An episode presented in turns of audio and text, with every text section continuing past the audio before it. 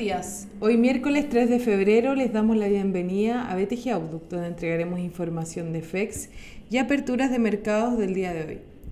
El tipo de cambio abre en 731, con el rally de las bolsas globales extendiéndose hoy luego de buenos resultados corporativos desde Amazon hasta Vodafone. Los futuros americanos suben un 0,4% y Europa lo hace en un 0,89%, mientras que Asia cerró con ganancias de más 1% en el Nikkei y más 0,2% en el Hang Seng, pero la bolsa de Shanghái retrocedió un 0,29%. Los activos italianos avanzan luego de que Mario Draghi, expresidente del Banco Central Europeo, sea apuntado como eventual próximo primer ministro del país. El Nasdaq lidera las ganancias en el pre-market luego de que Amazon y Alphabet sorprendieran con buenos resultados a sus inversionistas mientras que el Russell 2000 transa en terreno negativo ante la caída de las acciones small cap a medida que se disipa el fenómeno de los inversionistas retail. Los bonos del Tesoro americano suben luego de que los senadores demócratas pusieran el plan de estímulos de Joe Biden en un fast track para ser aprobado.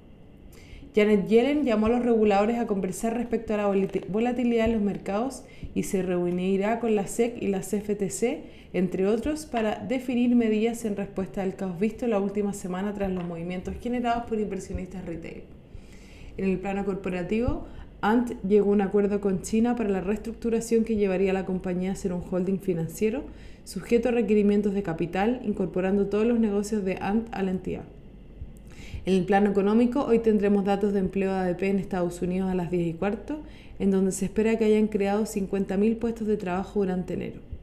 A las 11.45 tendremos datos de PMI de servicios y a las 12 el ISM de servicios.